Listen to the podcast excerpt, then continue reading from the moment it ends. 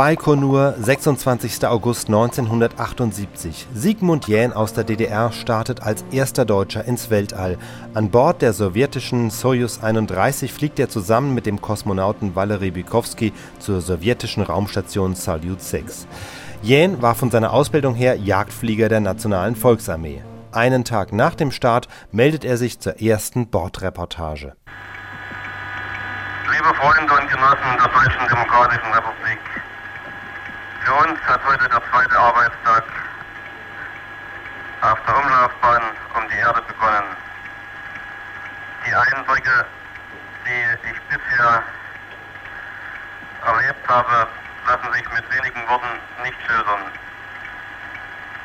Der Start, unmittelbar nach dem Start, nach neun Minuten etwa, waren wir in der Höhe von 230 Kilometern, haben die erste Nacht erlebt, nach 40 Minuten Sonnenaufgang, nach weiteren 30 Minuten etwa Sonnenuntergang. Jetzt haben wir schon etwa zwölf Mal Sonnenaufgänge, Sonnenuntergänge erlebt. Trotzdem bleibt uns wenig Zeit, uns nur Erde zu befassen. Wir haben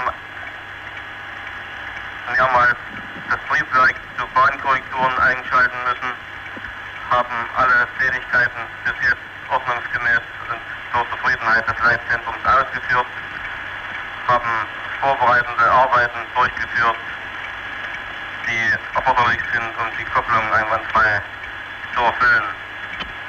Wir bereiten uns gegenwärtig vor auf ein weiteres Manöver für eine, Bahn, eine Bahnkorrektur.